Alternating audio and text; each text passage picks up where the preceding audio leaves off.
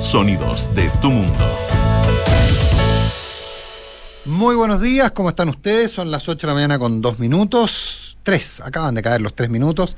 Es eh, martes primero de febrero del año 2022. Eh, y estamos junto a Consuelo Saavedra haciendo Hablemos en Off en Radio Una. Hola Consuelo, ¿qué tal? ¿Cómo estáis?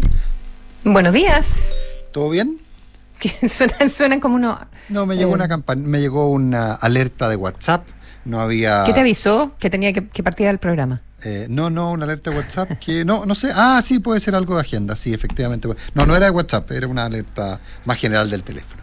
Oye, eh, sé- Oye, tú juegas. eh, jugaba, pero sabéis que ahora que, que vi la pauta, Ju- traté de meterme y parece que se me olvidó cómo se jugaba. parece que se me Wordle, pero es súper nuevo. ¿Cómo jugaba? Es que sí. Si es- no, el Wordle tiene un par de años, yo creo, ¿no? No, si este es de octubre. Ah, entonces había. Pero, pero yo.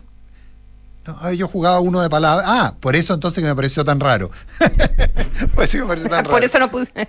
Bueno, este es un juego que. eh, es increíble, es increíble la historia. Eh, es un juego como el Mastermind, pero probablemente muchos de los que nos escuchan lo, lo han jugado, Sí. eh, pero eh, se ha convertido en una tendencia explosiva. Eso sabía Y es muy bonita, es muy bonita la historia. Es Mastermind en el sentido que te da una mm, eh, te da como una seis posibilidades de achuntarle una, pra- a una palabra. Entonces, una palabra de cinco letras, ¿ya? Entonces tú escribes la palabra, puede ser en español o, o en, o en inglés, no sé si está en otros idiomas también.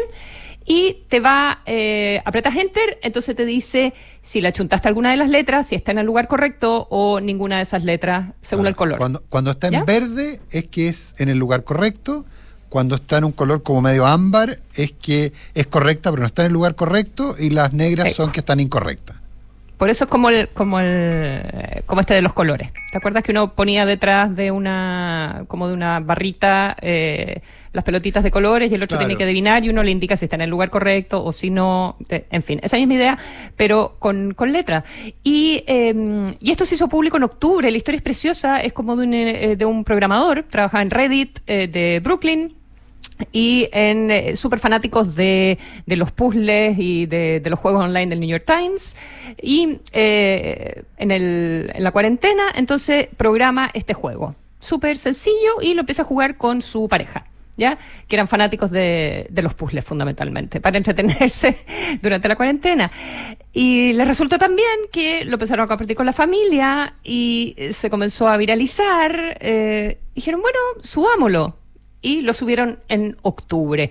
En octubre tenía 90 eh, jugadores, dos meses después tenía 300 mil, ahora tiene millones. Y lo acaba de vender al New York Times. Y la acaba de vender el New York Times, sí. Eh, Pero es linda la historia porque se convirtió, bueno, aparte de lo rápido, eh, eh, se convirtió como en un símbolo de, probablemente los que lo han visto lo han jugado, se puede compartir el resultado después en Twitter, en redes sociales, entonces aparece cómo te fue. Lo bonito es que lo puedes jugar solo una vez al día, que no tiene publicidad, que es gratis eh, y que es como descentralizado eh, y que, que no pretenden ganar plata, entonces es como el símbolo de eh, la web 3.0 y de todas las esperanzas respecto de que la web vuelva a ser eh, humana y que no te quiera vender nada y que no te enganche y no quieras que estés jugando todo el día. Se puede jugar solo una vez al día, te toma, no sé, pues tres o cuatro minutos, compartes el resultado si es que quieres, si no, no, y ya está. Y el, el creador, que de ahí viene el nombre del juego, porque es un, como parecido a su apellido, el creador dice, el New York Times va a respetar que siga siendo gratis, lo que no me queda tan claro con el comunicado del New York Times, eh, pero va a respetar como el, el, el espíritu de donde surgió todo O esto. sea, que se sigue, que se puede jugar solo una vez al día, ese tipo de cosas, digamos. Bueno, probablemente el New York Times va a decir tres No veces. sé. día, Porque un solo clic es un poquito poco. Eh, lo que pasa es que se estaba haciendo tan popular que New York Times tenía miedo, parece también, de que está invirtiendo muchísimo para suscripciones digitales. Eh, ya, eh, Ah, perfecto. Entonces. eh, que, eh, pero es difícil que no lo cobre porque cobra el puzzle, cobra... Eh, claro, el puzzle del New York Times, que de hecho creo que el puzzle fue de las últimas cosas que empezó a cobrar el New York Times, ¿o no? Eh, No porque- lo sé. Cobra la, la app de cocina. yo tenía un amigo que era de fanático del puzzle del New York Times, eh, que era fanático grave, porque podía pasarse tres o cuatro horas sacando el New York Times. Y, y- y tengo mis dudas de que lo hubiera pagado, ¿ah? pero, pero, pero, pero bueno, puede ser, puede ser, puede ser. No le gustaban en todo caso los, los a, a- a mi amigo, que hace tiempo que no lo veo, no le gustaban los, los, los puzzles online, le cargaban. Y de hecho creo que lo que hacía era que lo imprimía y lo dibujaba y lo escribía. No me acuerdo cómo era la historia, pero eh, eh, era un caso bien, bien curioso. Hoy- Bueno, busquen, parece que no lo han jugado Wordle. Wordle. W-O-R-D-L-E. Sí. Wordle. Wordle, sí, Wordle, sí. Que te da. Sí, eh, sí. eh, yo, yo, como te digo, pens- lo, lo confundí con otro juego alguna vez. Ahora lo traté de, de- de jugar y, claro, tiene su. Claro, so- es, es- jodido. No lo trates de jugar mientras estamos en el programa. Pues, Estoy en eso, estoy en eso. Pero no. Estoy tratando de no jugarlo, a eso me refiero. Eh, No, estoy tratando de no jugarlo con Solo Saavedra. No, no, no lo contrario. No lo contrario. Oye, eh, así es la historia. Así es la historia de estas cosas. Eh, sí, pues. Qué ganas de que uno se le ocurra una idea así. Eh, qué ganas de que uno se le ocurra una idea así. Bueno, pero hay la ventaja que a ese señor se le van a ocurrir seguramente más ideas también. No, es un hit. En Reddit había inventado un montón de cosas como de internas que funcionaban muy bien, de redes sociales internas, de grupos de discusión de juego. De- Ah, mira, talento tú, el tipo. mira tú, o sea, no era, no, no era un dummy, no era una, nada, una, un rookie, perdón. Son las 8 de la mañana con 9 minutos.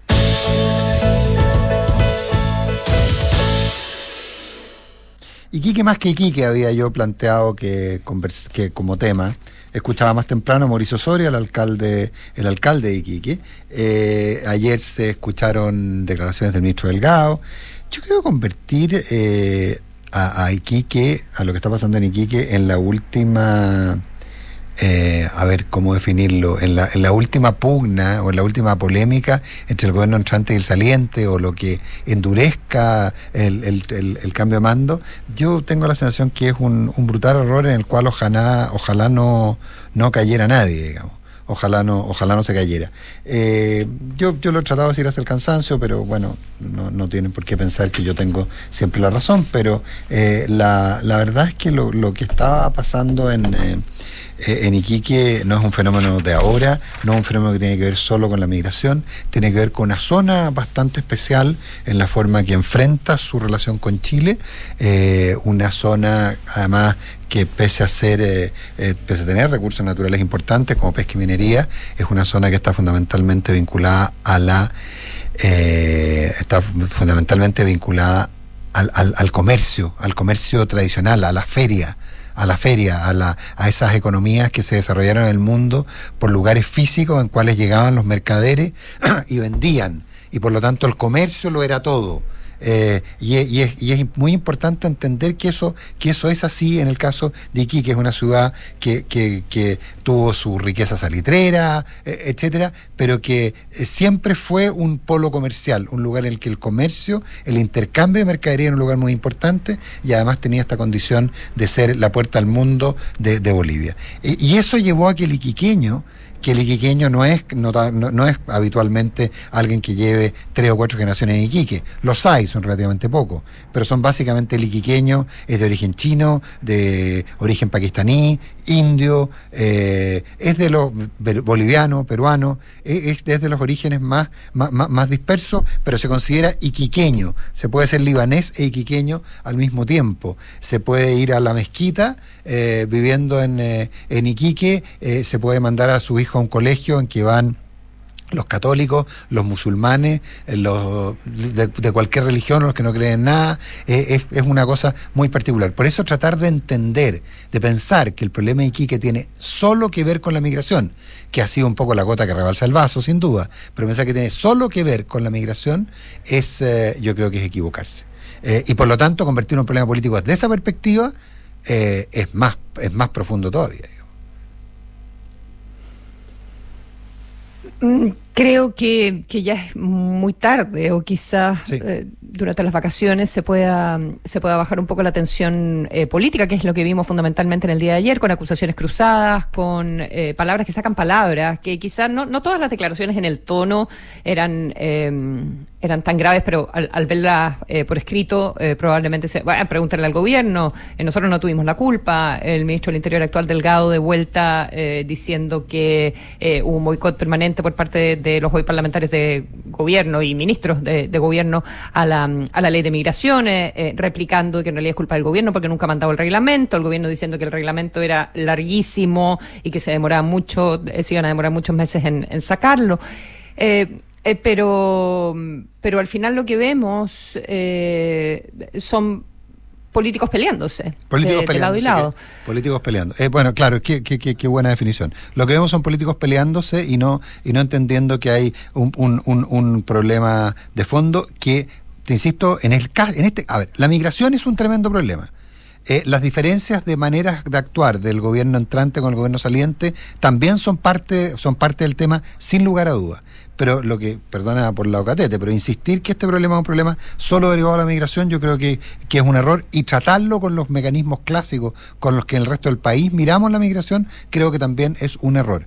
Eh, eh, y que tiene mucha historia de paros, mucha debe ser la ciudad que más veces ha parado en Chile, eh, eh, eh, que, que, la ciudad ha sido detenida, como te decía, por, por distintas cosas, por conflicto en el puerto, por conflicto en la SOFRI, y te estoy hablando de los últimos 5 o 10 años, no te estoy hablando de, la Escuela Santa María, no te estoy hablando de la, de, la Escuela Santa María. Entonces, por eso aquí creo que todos se equivocan en la forma de mirarlo. Ahora, que el tema de la migración, en el caso de Iquique, se ha convertido en algo, eh, en, en, lo que parece ser el disparador, sin duda. Pero como, como va la cosa, uno no se resuelve, porque lo que ocurre habitualmente en estos casos, además, es que los la gente se cansa y por lo tanto el conflicto decrece y se gana por cansancio, porque aquí no hay un adversario claro, eh, pero lo que sí que ha, lo que sí que ha establecido es la realidad de dónde te, dónde te paras eh, respecto a un lugar en el que diariamente siguen entrando eh, decenas, al menos, según me dicen, decenas de, eh, siguen entrando decenas de inmigrantes ilegales por una frontera que es prácticamente permeable. Entonces, cuando en la, en la marcha de ayer lo que se pide es militarización de la frontera, es decir, evitar, uno, uno se encuentra con que lo que se está pidiendo es tres cuartos de lo mismo de lo que se está haciendo y que parece que no está resultando, o en realidad no se está haciendo, o en realidad entre las opiniones de la Contraloría, entre los vetos de la oposición, no se ha podido hacer lo que se podía hacer, o hacer eso es un error, porque lo que hace es que si militarizas parte de la frontera vas a mover el problema por otro lugar. Eh, como que eh, todo el mundo tiene su solución mágica, eh, todo el mundo lo, todo el mundo sabe sabe quién tiene la culpa eh, claro, es que es súper fácil detectar los errores. Claro, ese es el tema, claro. De, los demás, porque evidentemente que está lleno de errores. Eh, la pregunta es, ¿va a tener el sistema político eh, a partir probablemente del próximo gobierno? Hoy día va el ministro del Interior a la zona, va a firmar decretos de expulsión, que en realidad no sé a quién se va a expulsar, porque... Como decía, como decía más temprano Mauricio Soria, o sea, a ver... Sí, o sea, no, no, lo dijo así, pero amoroso, sí, firmen todos los decretos de expulsión que quieran. ¿Dónde los van a encontrar? ¿Cómo los van a sacar? Eh, recordemos la cantidad de, convenios que Chile ha suscrito respecto a cómo expulsarlo, eh, qué hacer, la oposición interna que se genera. Ojo. entrar ilegalmente eh, no, no es un delito. si cometiste otro tipo de, delito, ya sabemos que el proceso tiene que avanzar, no te pueden expulsar mientras hay un proceso abierto. sabemos todas las dificultades que, que hay. Sabemos que las Cortes han acogido múltiples recursos de los más diversos tipos para evitar las expulsiones. ¿Ah? Entonces... Eh, o sea, exactamente, compatibilizar eh, derechos humanos, derecho a migrar, si es que existe, de qué manera lo regula Chile, eh, con seguridad, con proveer las condiciones para que esas personas puedan venir a Chile, en cuál, en qué cantidad, porque lo, que pasa es, que es evidente que tener la, la, la ciudad eh, llena de carpas es algo que a los iquiqueños eh, los violenta finalmente, les da miedo. Y tampoco, eh, y tampoco es la solución es generar en altos pisos, en los verdes, en, el marinero desconocido, donde fuera, generar campamentos. Tampoco es la solución. Tampoco es la solución. o sea, a ver, controlemos la, la inmigración eh, pero evitamos la inmigración ilegal cuando está lleno de coyotes, cuando hay un, un negocio en torno a eso. Bueno, Entonces, como digo, igual nosotros un poco entramos en la misma dinámica de tener, de tener más preguntas que respuestas. Nosotros no estamos obligados a tener respuestas, nosotros estamos, nuestra, función es preguntar eh, y, hacemos esas preguntas. Pero reducir esto a que ustedes no nos dejaron tener una ley más restrictiva, o restringir esto a que ustedes incitaron la inmigración, o, reducir esto a que militarizar no es la, no es la solución cuando la calle te pide eso, eh, es, no entender cuál es el fondo del problema. Y lo otro es que pensar, eh, porque, porque siempre hay una tentación del gobierno que entra eh, y, que, y que dura un poquito, que dura poquito rato, Consuelo, y que es que entra el nuevo gobierno se encuentra con el problema de Tarapacá, vamos a hablar después del problema de, vamos a hablar del problema de Araucanía, y tiene, y tiene un par de meses para seguirle echando la culpa al gobierno anterior y no pagar costos. Arma una, ah, puede armar una comisión. Eso puede armar una comisión rápidamente, claro. Armar una comisión Siempre funciona. Siempre funciona. y luego presentas un proyecto de ley que se queda estancado en el Parlamento. Claro, y, así es. Y creo que es lo mismo para el siguiente tema de la pauta. Eh, Exacto. digamos, tiene mayor, probablemente tiene, tiene muchas raíces. Mayor dramatismo por ahora, digamos, claro. Pero, pero, pero, pero tú te das cuenta, Consuelo, que, que ese es el tema. Entonces, pero también pensar que el camino es encontrar al adversario y saber a quién echarle la culpa. ¿Qué es lo que está haciendo el ministro Delgado? ¿Qué es lo que está haciendo la futura ministra Iche, eh, Siches, perdón? Eh, que es, es, buscar a quién, buscar quién tiene la culpa. Eso dura muy poco, dura muy poco. Y, y, ahí, eventualmente también, una oposición dura, como yo creo que es la que va a venir, va a tener mucho donde emplazar a quienes, a quienes asuman. Entonces, mejor pongámonos a trabajar y no encontrar culpables. ¿Y cómo se trabaja? Una, una, una sumatoria, o sea, una, una combinatoria, perdón, no una sumatoria, una combinatoria de todo lo que hemos hablado mayor control de frontera, mejor trato al migrante. Eh, eh, el alcalde Soria en la mañana decía algo que me pareció eh, muy, relevante. Oye, pongámonos a conversar con los otros países. Pongámonos. sí, te iba a decir eso. Es, fundamental. Creo que el trabajo que puede tener Cancillería ahí es, fundamental. O sea, claro, yo creo que el Antonio Rejola probablemente su primera pega va a ser coordinar a los países y bueno, para eso existe una ALCA, todas las, siglas posibles, para tratar de, no sé, por último, si es imposible controlar la migración eh, venezolana, conducirla, distribuirla, como hace la Unión Europea, distribuirla, eh, categorizarla. Claro, pero la diferencia de la Unión Europea es que hay, hay platas de por medio. Eh, bueno, es que ahí hasta, hasta cierto punto donde yo creo que, que esto va a tener que ser así. O sea, a ver, es, bien duro lo que voy a decir, Consuelo, pero la Unión Europea ha convertido en negocio para algunos países a recibir migrantes. Ahora, los migrantes no son muy felices con la forma en que los tratan, pero, pero finalmente establecer sistemas de ayuda, no tengo idea. Yo, como te digo, creo que creo que, creo que la, solución, por ejemplo, si no se integra la, la Cancillería, si esto no se convierte en un tema global, estamos en un problema dramático.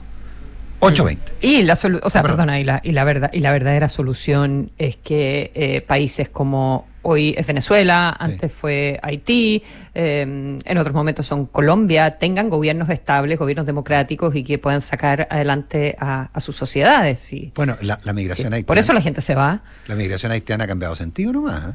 No es que haya desaparecido, o sea, no están llegando a Chile, eh, porque venían a Chile con entiendo que con dos falsas promesas. Una que, claro. Y con el sistema de charter. Que, Con el sistema de charter. Y con, al cual finalmente se le pudo poner coto. Claro, se, se acabaron los charters y se acabaron, se acabó la migración. Eh, pero, no, pero con una cosa bien dramática en el caso haitiano, me contaba la otra vez alguien que ha estado muy metido en el tema de migración. Si el caso haitiano era, le decían, en Haití, no sé, creo que con 100 dólares, una familia vive, pero, o sea, vive holgadamente, digamos. O sea, holgadamente un mes completo. Entonces cuando le decían que en Chile se podía ganar 30 dólares eh, haciendo labores, labores muy marginales, 30 dólares diarios, haciendo labores como de aseo o, ese tipo de cosas, la gente decía, decía, pero, o sea, ¿cómo? ¿En, tres días voy a ganar lo que acá en un mes? Entonces, bueno, me, voy a, me voy a hacer rico y voy a poder mandarle plata a mi familia. Pero llegaba acá y se daba cuenta con los 30 dólares apenas le alcanzaba para vivir a él. Entonces, e, e, ese fue el primer engaño, o sea, pensar, no, entender que la vida en Chile costaba 10 veces más que en, eh, que, en Haití, y, por otro lado, en, los más, en, la gente más preparada, la falsa promesa de que rápidamente podía conseguir la nacionalidad chilena y por lo tanto tener visa waiver para entrar a Estados Unidos. Mm. Ah, o sea, esas eran los dos, las dos líneas. El migrante haitiano, eh, con un poquito más, eh, más, de, más de nivel económico, lo que aspira no es a quedarse en algún país de América Latina, lo que aspira es salir de Haití para ir a Estados Unidos. Entonces esas eran las dos falsas promesas. O sea, tú tienes razón, el sistema de charters, que lo hacía muy fácil, la promesa de que esto era el dorado, era venir a hacerse la América y además poder vivir bien en Chile y mantener a, y mantener a su familia en Haití. Y la, y la tercera eh, era la facilidad para conseguir la nacionalidad y por lo tanto la, la llegada, el término del ciclo migratorio en Estados Unidos, para Mm. convertirse en ilegal entrando con visa waiver. Entonces, sin duda Que, que... pende- que todavía pende de un hilo, por lo demás. Pues pende un hilo. Y, y que además, no, y además el problema práctico es que si el objetivo va a hacerse ilegal a partir de entrar con la visa waiver, lo que va a hacer es que va a terminar la visa waiver. Porque la visa waiver, la, la, forma de mantener funcionando la visa waiver con Estados Unidos es que no haya casos de- que sean muy marginales los casos de migrantes ilegales que entraron con ese mecanismo. Entonces, entonces ahí te- tienes un, un problema. 8 de la mañana con 23 minutos.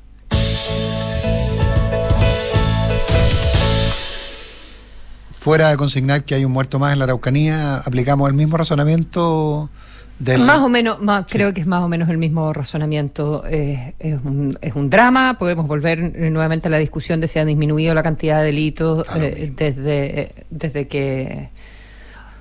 O sea, cu- ¿cuáles son, cuáles son los delitos finalmente que están, que están ocurriendo? Eh, son menos, y los que ocurren son más graves, pero es eh, quinta persona que muere eh, baleada. ejecutada, Consuelo. Parece Claro, ser- no es una bala, no es una bala, no es una bala loca. No, no. Quinto asesinato. Parecen- Entonces, eh, parecen ser ejecuciones. Entonces, cuando uno, cuando y hay poca explicación y uno, uno dice sí, eh, tal vez, tal vez el problema de, eh, tal vez todo el, análisis político del tema de la Araucanía es perfectamente, es perfectamente trans- transportable, traspasable a lo que estábamos diciendo recién sobre Tarbacá, pero, pero el tema de crimen organizado no.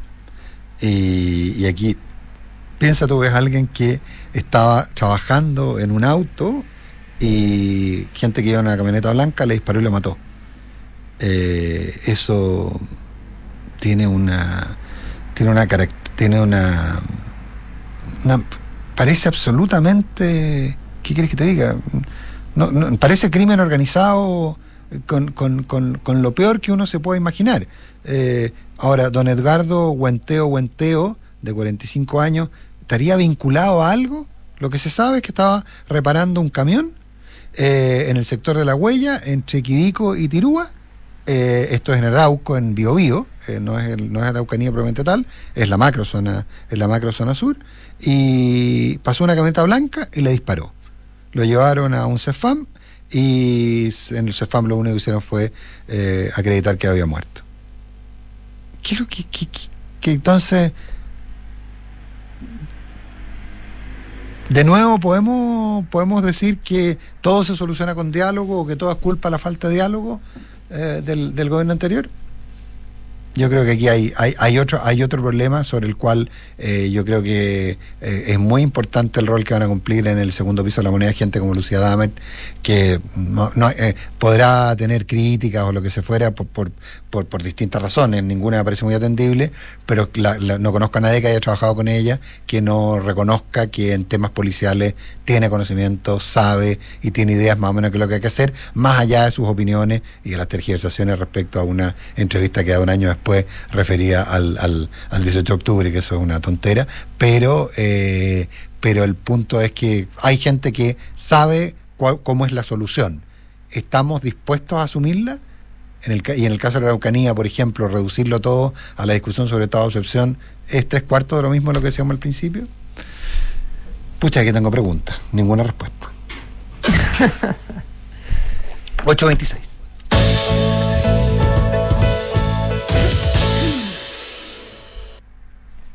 Omicron, Consuelo.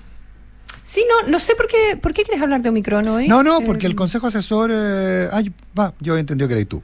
no importa. No, no soy yo. No, es que el Yo consejo. quiero hablar de Boris Johnson. Sí, vamos, vamos. No, no, no. Lo que pasa es que lo- los. ¿Qué pasó eh, con el Consejo Asesor? No, que el Consejo Asesor pide que se rebajen los, eh, que reduzcan los aforos. Eh, ahora, yo creo que. Y 55 comunas pasan mañana, retroceden el plan paso a paso. Eh, Mm. Pero mira, no, yo te diría que en el caso del Consejo Asesor me parece importante lo que dicen. Yo creo que mirarlo, pero yo creo que antes de reducir los aforos, sería súper importante hacerlos cumplir. O sea, hacer cumplir los que hay. Pero, pero que empieza a haber una preocupación por la presión sobre los servicios asistenciales, que todavía es muy menor, pero que en la medida que los casos se multipliquen, sin duda que va a aparecer, y el Consejo Asesor plantea eh, reducir los aforos. Mi único aporte en la materia, Consuelo, es que más que reducirlo, que probablemente haya que hacerlo también, primero hagamos que se cumplan los actuales. 827.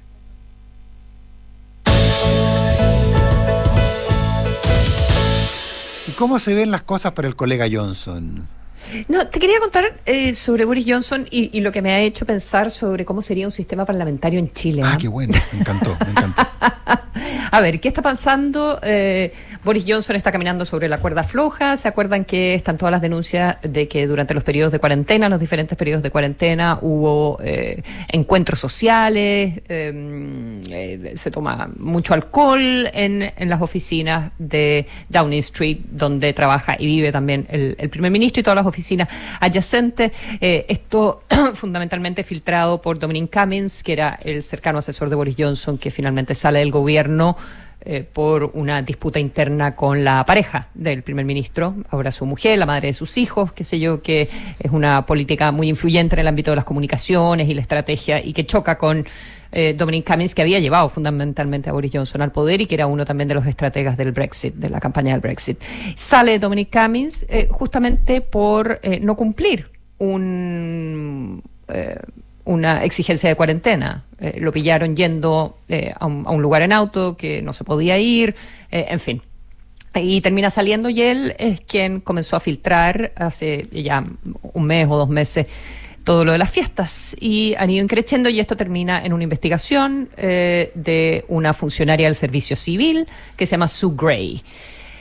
Y entregó su informe, Sue Gray, en el día de ayer. Pero como sabíamos, se abrió en paralelo una investigación de la policía sobre estas fiestas. Entonces el informe de Sue Gray, que se atrasó muchísimo, investigó 16 fiestas o eh, eventos sociales que no deberían haber sucedido o que potencialmente no deberían haber sucedido. Pero no, básicamente no entregó nombres, no entregó detalles, porque eh, 12 de estas mismas eh, encuentros están siendo investigados por la policía. Entonces la investigación de la policía salvó a Boris Johnson, no le está dando tiempo, ¿ya? Porque el reporte... Que se pensaba. Exacto, el reporte es muy chiquitito, es muy eh, eh, flaquito.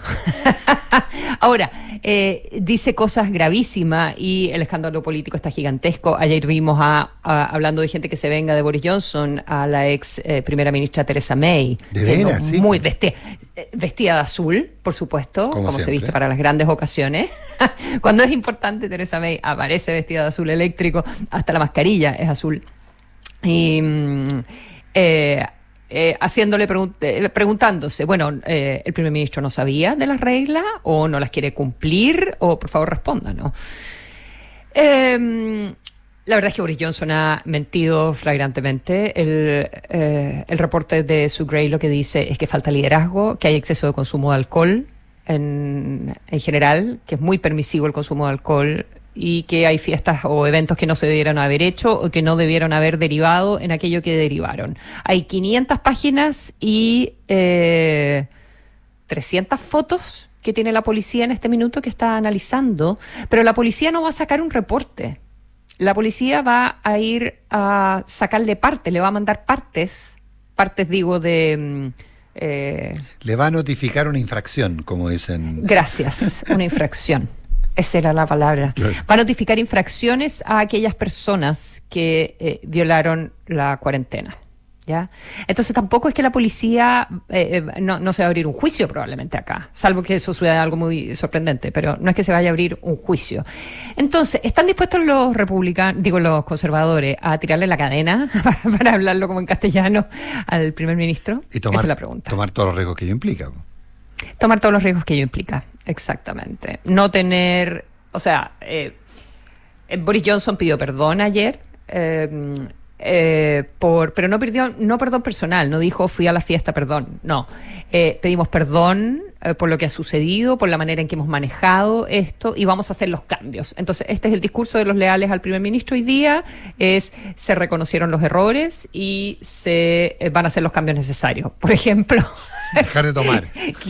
Por ejemplo, dejar de tomar. Es que es increíble, la verdad es que la cantidad, parece que la cantidad de alcohol que corre en, Downing Street es importante. Claro, es que uno esperaría que en Downing Street, no, en Downing Street perdón, no pasara lo mismo que pasa en el resto del Reino Unido, pero, pero tú vives en el Reino Unido hace un par de años y, y, yo creo que a nosotros nos escandaliza, no sé, puedo estar equivocado, por lo que yo, mi, relación es más antigua que la tuya y por lo tanto se ha desactualizado, pero... Eh, yo dudo que eso escandalice demasiado al, al, ciudadano común. Eh, yo creo lo que, escandaliza al ciudadano común, lo que escandaliza al ciudadano común es que eh, se usen privilegios. en todos los diarios, es que se usen los privilegios. Es que se usen los privilegios mientras el resto del país no podía ir al entierro de, de sus familiares, eh, no podía casarse, no se podía juntar con nadie, no podía ir a visitar a su abuelita o a su mamá en el asilo de ancianos. Exacto. Es ese, eh, o sea, que tomen, que tomen alcohol mientras trabajen, no sé si es algo que sea, eh, que, genere, que a nosotros nos puede impresionar mucho. No creo que al ciudadano común. Pero lo que, pasa es que es el alcohol también, lo que pasa es que es el alcohol también, y la cultura del alcohol, lo que plantea su Gray, es que lleva a que se violen las reglas y que hace que se pierda un poquitito la dimensión, el control y la dimensión de lo que se está haciendo. Eh, Está ganando mucho tiempo Boris Johnson. Eh, eh, te, decía al comienzo lo que me hace pensar sobre cómo sería un sistema parlamentario en, Chile, porque estas son disputas internas del, partido, disputas de poder internas. Em, o aguantarse con un primer ministro independiente de lo que diga la gente, independiente de si es un buen primer ministro o no, si está haciendo bien el trabajo, eh, si es el liderazgo que el país necesita para resolver sus problemas, aguantarse con él, no por un mandato popular, sino porque es lo único que tienes y si no significaría una debacle eh, para las próximas elecciones del partido. Eh, entonces, eh, me deja pensando qué importante es que cuando un partido se ordena en torno a una figura presidencial o en torno a un líder, porque ese líder tiene el mandato popular, porque ganó con los votos de las personas. Y lo importante que es eso, digamos para, para que el sistema político se ordene en torno a una figura versus un partido que está todo el rato viendo si vota o no vota a, eh, al primer ministro para poner a otra figura interna. Claro, y, me remito a, a, tu conversación de la mañana, la conversación que tenían la José y tú con las infiltradas, y bueno, extrapolemos, extrapolemos todas esas pugnas internas que me diste, no me diste, que no me gustó, que, que me gustó la cantidad de cargos que me diste o que estoy buscando tal o cual, eh, qué es lo que podría llegar a, a significar mm. entonces eh, a la hora de que la herramienta sea eventualmente el, cambio del gobernante. Sí, claro. Eh, entonces hay, hay mucho sobre la mesa y es evidente que Boris Johnson... Eh, a estas alturas es evidente que, le mintió al Parlamento también, que sería realmente una, una razón para que lo, eh, lo destituyeran. En otras en otra circunstancias habría sido casi automático, te diría yo. Eh, claro, pero al final eso da lo mismo. La pregunta es si el partido, eh, si el partido está y si y cuánta muñeca tiene Boris Johnson dentro del partido para mantenerse en el, en el poder por un asunto de mantenerse en el poder por, por parte de, de, los conservadores. Y, eh, y el riesgo que esto implica, porque va a partir hoy día a Ucrania. Tiene un viaje a Ucrania. Entonces. No es el mejor lugar. Eh, eh, digo, los riesgos que asume para mostrarse como un estadista que está haciendo la pega, porque el gobierno está completamente paralizado, ¿para qué decir? lleva semanas paralizado. y, y, lo que está haciendo Boris Johnson es todo gobernar para tratar de recuperar el favor de las personas, la categoría de estadista, etcétera, etcétera. 8 de la mañana con 36 minutos. Oye, un pequeño apunte yo quería hacer, Consuelo, antes de ir a la, a la tanda. Eh, hay una información que, que, se publicó en las diarios el fin de semana, que, que, hoy día de nuevo se trae, eh, y que habla de que hay alrededor de 5.700 millones de dólares acumulados en las cuentas RUT en el Banco del Estado. Eh, alguien podrá decir, bueno, pero siempre debe haber mucha plata en, lo, en, el, en, el, en el Banco del Estado. Eh, la verdad que la verdad que habitualmente antes de la pandemia eh, lo, lo, normal era que fueran del orden de los 1.700 millones de dólares y ahora hay 5.600 alrededor de 5.600 millones de dólares en el Banco del Estado. Alguien dirá eh, que bueno qué buen efecto para la tesorería, para la operación de tesorería del, del, Banco del Estado tener esa cantidad de recursos. Bueno no, no, no sé si no sé si son buenos o malos, pero pero el punto el punto de fondo es eh, uno que habla, esto básicamente viene de los retiros, eh, de los eh, y los estímulos estatales, digamos, los IFE y todos los subsidios que, que la gente recibió, que la gente los, los ha mantenido. Lamentable que los mantenga en, en una cuenta corriente que no, que no le da, que no le da ningún tipo de interés, pero, pero, pero en fin, eh, por lo menos son ahorros que la gente tiene y que probablemente no se miran demasiado, pero pueden ser un muy buen elemento para, eh, para pensar que este año 2022, en términos de consumo y en términos de estabilidad, no sea un mal año. Hay un stock disponible, los hogares han guardado parte de los recursos para, eh, para seguir gastando y por lo tanto va a seguir moviendo la economía. Eh, la pregunta es, eh, ¿no será necesaria un poquito de vocación financiera para que, para tratar de que esa gente le dé un uso distinto a esos dineros que aparentemente no ha necesitado y que eventualmente podría necesitar, no será el minuto, perdón por ponerme predicador, de hacer una gran campaña que el propio Banco Estado hiciera respecto a esa gente, ya que tiene acceso a sus datos eh, respecto a sugerirles que los destinara a inversión, eh, inversión líquida por si los necesita, pero que, pero que en el fondo tuvieran un destino distinto esos recursos. Eh, pucha, yo creo que sería interesante aprovechar la oportunidad, pero cuando estamos hablando que prácticamente se triplicaron y un poco más los fondos que habitualmente se manejan en las cuentas RUT eh, y miremos qué es lo que pasa con las cuentas vistas de otros bancos, qué es lo que ocurre probablemente con la gente que tiene dinero en efectivo guardado en sus casas. Eh, pensemos que hay una cantidad muy relevante que tiene que ver con, con, los, con los, retiros y los estímulos eh, y que ojalá se buscara la manera de que la gente los usara mejor. Oye, salió el IMASEC. No, lo veo, cuéntame. Sí, 10,1 en comparación con igual mes del año anterior. Este es el IMASEC, eh, índice mensual de actividad económica de diciembre, de diciembre. del año pasado. Sí, eh, 10,1 y desestacionalizada cayó 0,4 respecto del mes precedente y aumentó eh, 10,2 en 12 meses. ¿Y respecto al mes precedente cuánto fue? Perdón que me lo, me lo perdí. Eh, 10,2 en 12 meses, cayó 0,4 respecto al mes precedente, eh, 10,1 en comparación con igual mes del año anterior. Eh, claro, claro, claro. O sea, eh, o sea, cae respecto al mes precedente. Entonces, eh, ya sí. la, Claro, entonces era, era, era, era lo esperable. Probablemente febrero y quizá marzo también tenga, también tenga buenos números, quizá todavía manteniéndose más difícil, pero quizá manteniéndose en torno a los dos dígitos, pero, pero ya la tendencia viene. viene a normalizar. Nor, a norma, normalizando, o sea, no, no hablemos de cayendo porque viene, tiende a normalizarse. Y, y de hecho, además, todavía, no nos olvidemos que todavía eh, enero, eh, febrero, marzo y abril, o sea, perdón, y febrero no tanto, pero marzo y abril van a tener bases bajas. Así que también van a poder haber probablemente buenos números en ese momento. 8 de la mañana con 40 minutos. Potencia tu negocio con la mejor fibra de Chile contratando el plan Fibra 600 megasimétrico por un año a solo 16.894 pesos mensuales. Movistar Empresas, transformemos los cambios en oportunidades. Ok. Una aplicación que te permite hacer todas tus operaciones 100% online y en cualquier momento. Descarga hoy la aplicación Mi Inversión de Banchile Inversiones, inversiones digitales para todos. Viaja cómodo, viaja seguro, viaja con Mita Rentacar y Leasing Operativo. Cuenta con beneficios únicos para ti y vive la mejor experiencia de arrendo Mita. Elige tu destino, nosotros te llevamos, nos dice Mita.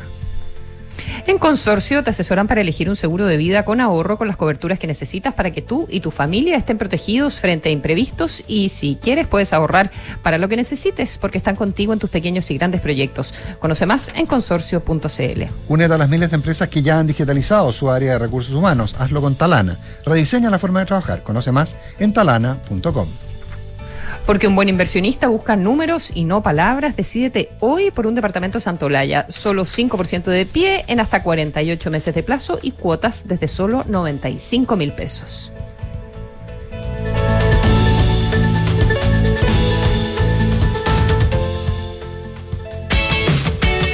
Movistar Empresas potencia tu negocio con la mejor fibra de Chile. Conéctate con tus clientes contratando ahora plan fibra 600 megas simétrico por solo 16,894 pesos al mes por 12 meses. Más información en movistar.cl slash empresas. Transformemos los cambios en oportunidades. Ok. En Mita Rentacar y Leasing Operativo somos mucho más que autos para disfrutar. Somos mucho más que flotas para las industrias que mueven el país. Somos servicio de excelencia y seguridad. Somos innovación y cuidado por el medio ambiente. Además, somos referentes en la movilidad para empresas de norte a sur, como también para las personas que hacen de su vida un constante movimiento.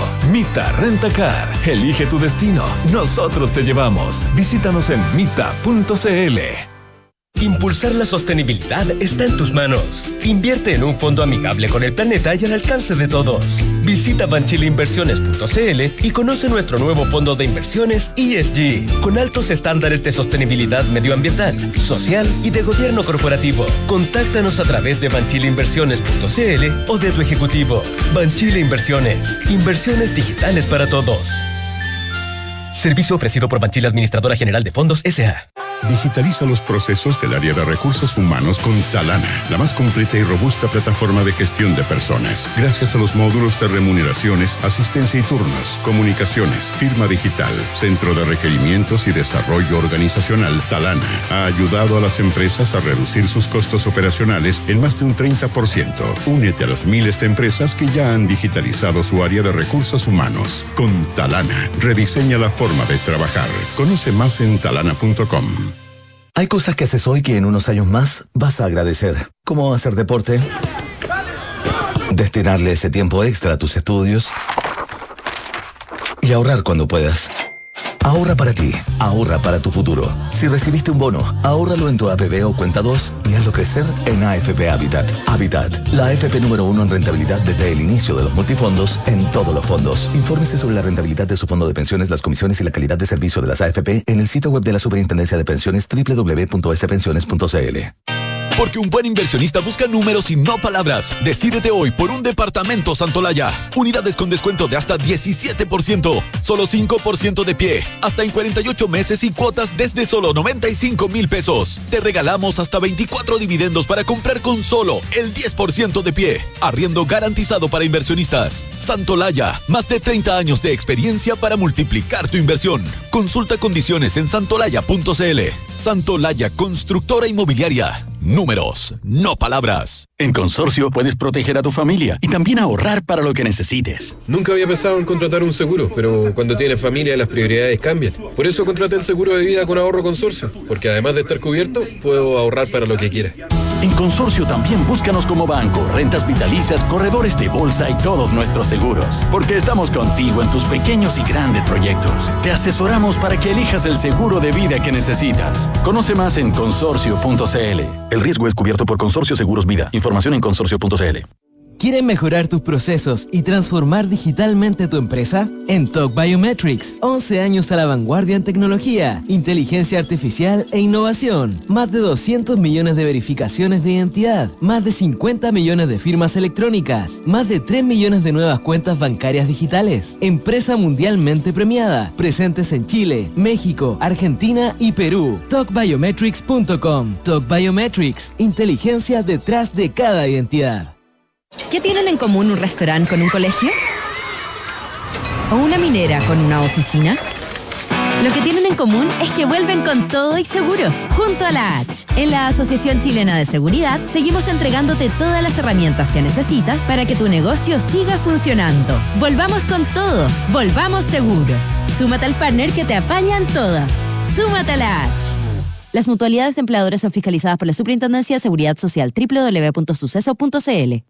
Hola, mi amor. Hola. ¿Sabes qué hacen los carabineros abajo? Sí, entraron a robar al departamento de arriba el fin de semana. ¿Este fin de semana? Sí. Pero no supimos nada. No, ni nosotros, ni ellos, ni nadie. Se acaban de enterar recién cuando volvieron a la casa. Oh. Protege lo que más te importa con alarmas Berisur. Tu hogar monitoreado las 24 horas del día. Llama al 600-385-0003 o calcula online en berisur.cl. Activa Berisur. Activa tu tranquilidad.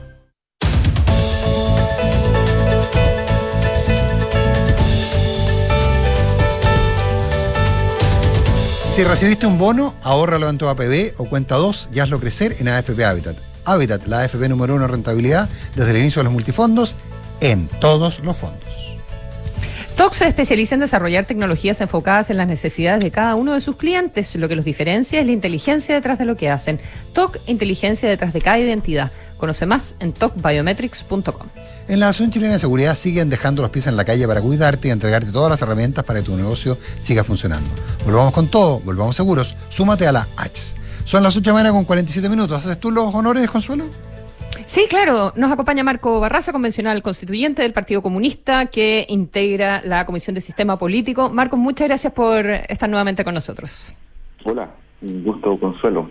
Marco, ¿qué tal? Buenos días, ¿cómo estás? Para mí, para mí una gran... Eh, muy bien. Eh, estaba revisando... eh, ¿En qué, eh, perdón, eh, ¿en qué están esta semana? Porque la, hasta el jueves tuvieron votaciones en la comisión, ¿verdad? Sí, esta semana eh, es trabajo de colectivos, básicamente eh, construcción, redacción de indicaciones para las normas que se aprobaron en general en las respectivas comisiones.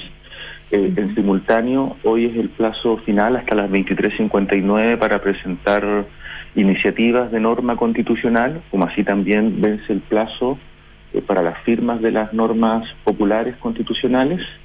Mañana habría un pleno para ver, porque una vez que ingresan las normas, la presidencia establece a qué comisión son derivadas y si hay alguna, y eso es aprobado en el pleno, y si hay alguna diferencia, se tiene que despejar vía voto si es que es en una comisión u otra.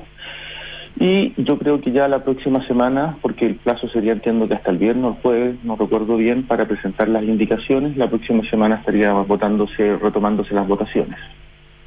¿Cómo funciona el tema de las indicaciones? Eh, ¿Las indicaciones se pueden ir presentando eternamente o tienen un plazo también? Esto que tú nos No, explicas también. que se aprobaron en general las normas y van presentando indicaciones para lo particular.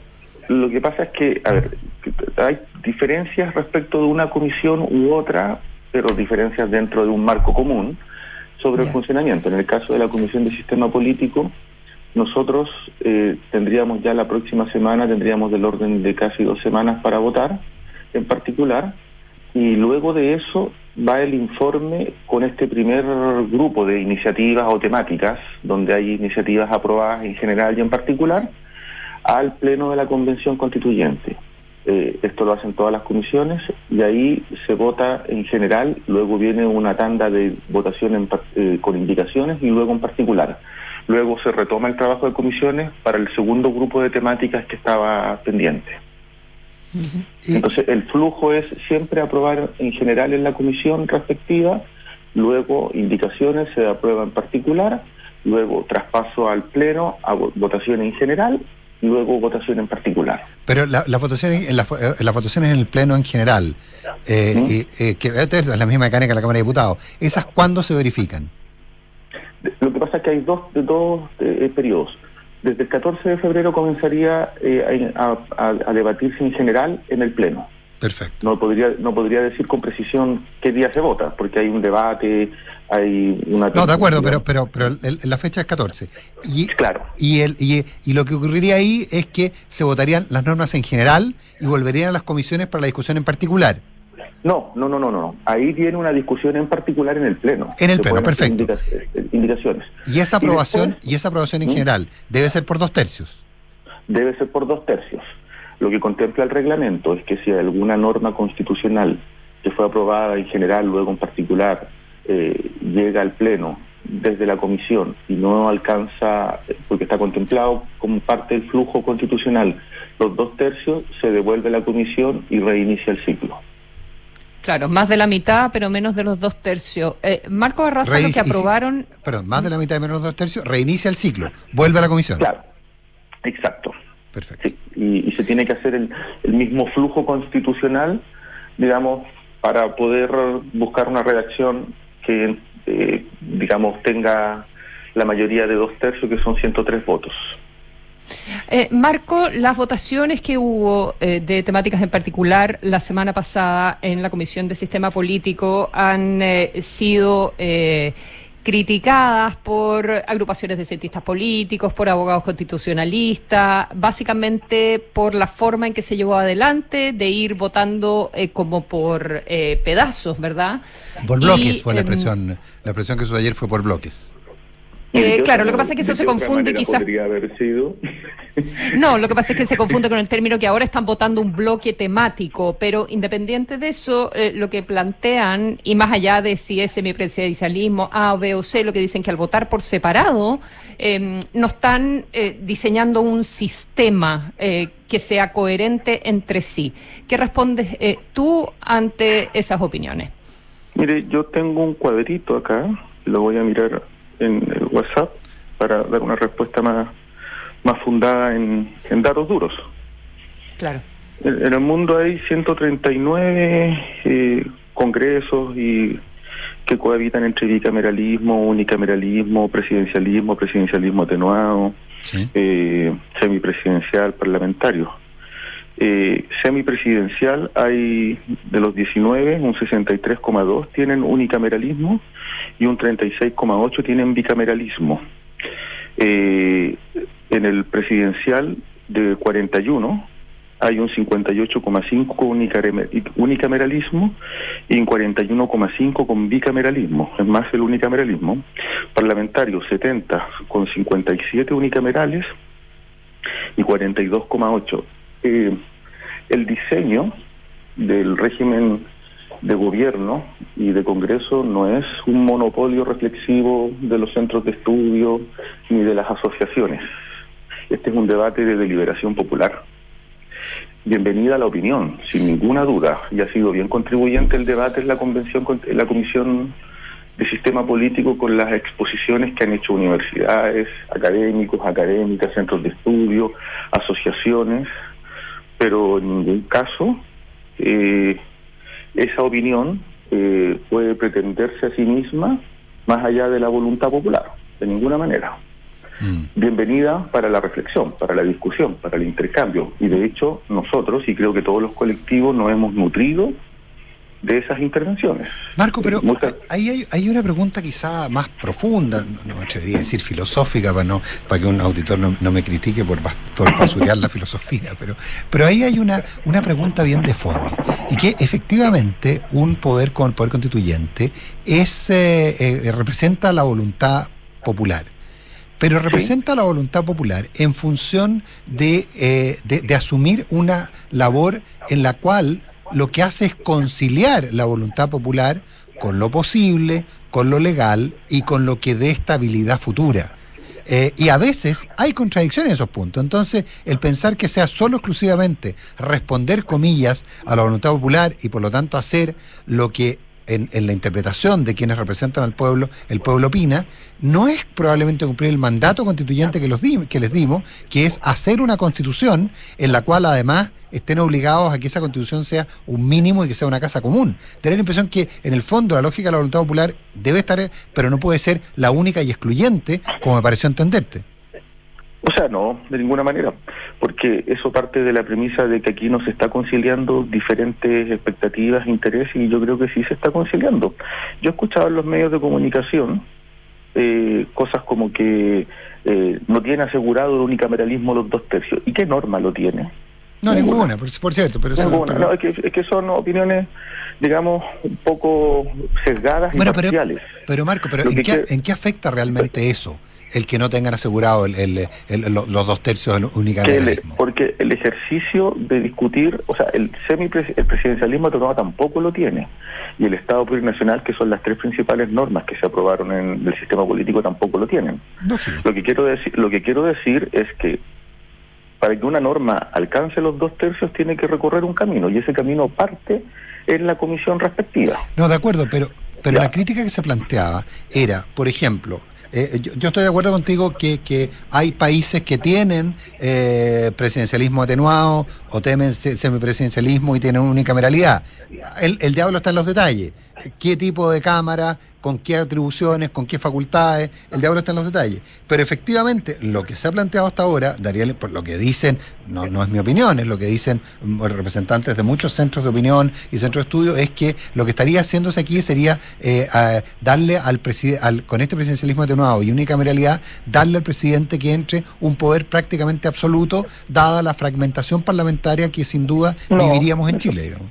Eso es falso. Yo creo que en general la mayoría de las chilenas y de los chilenos lo que esperan es un sistema legislativo más eficiente, no retardatario, que legisle con la velocidad que corresponde, eh, que no actúe como contrapoderes al interior del mismo Congreso, porque esto de que tener un Senado que es contrapoder de la Cámara de Diputados, tal como opera en Chile, porque aquí es cámaras espejo, es un contrapoder, eh, no se resiste. O sea, si el código de agua se demoró 12 años para hacer una mala ley. Eh, y el ¿Y eso tiene que ver con el bicameralismo o con, que, con que no hay acuerdos? nomás? Con el bicameralismo, entre otras cosas. Pero hay muchas supuesto. estadísticas que muestran cómo, eh, cómo no tiene mucho que ver eh, la, la velocidad de, de- de- de- de legis- de legislación, no tiene mucho que ver con que sean una, una, uni- una- sean cámaras únicas o sean o sean bicamerales, ¿no? Eh, No, también, igual como lo planteas tú respecto al cuadro, hay no, no, no se demuestra que sea más eficiente necesariamente un Congreso unicameral. La pregunta de fondo es si es que tiene que existir una Cámara que es contramayoritaria respecto de otra Cámara. Es que no es el caso actual tampoco, no necesariamente lo es. O sea, si uno mira las legislaciones en Chile, o sea, yo voy a hablar en primera persona. La ley de garantía de los derechos de la niñez se demoró ocho años porque el Senado se demoró seis años.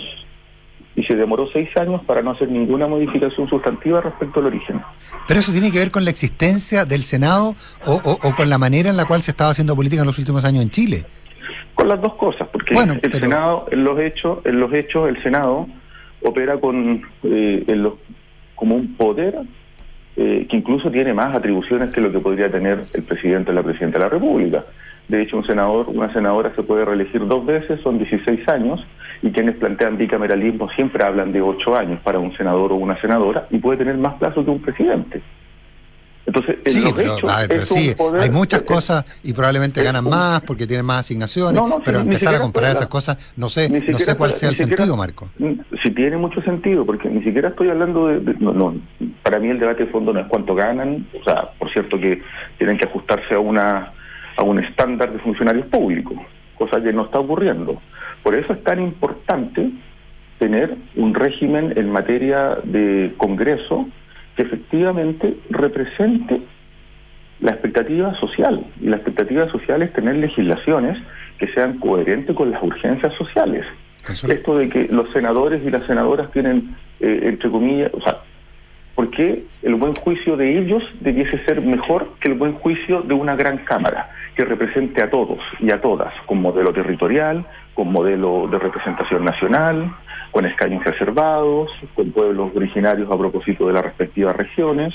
O sea, no hay nada en la argumentación de quienes sostienen bicameralismo que explique de mejor manera por qué una cámara, una doble cámara tiene que funcionar.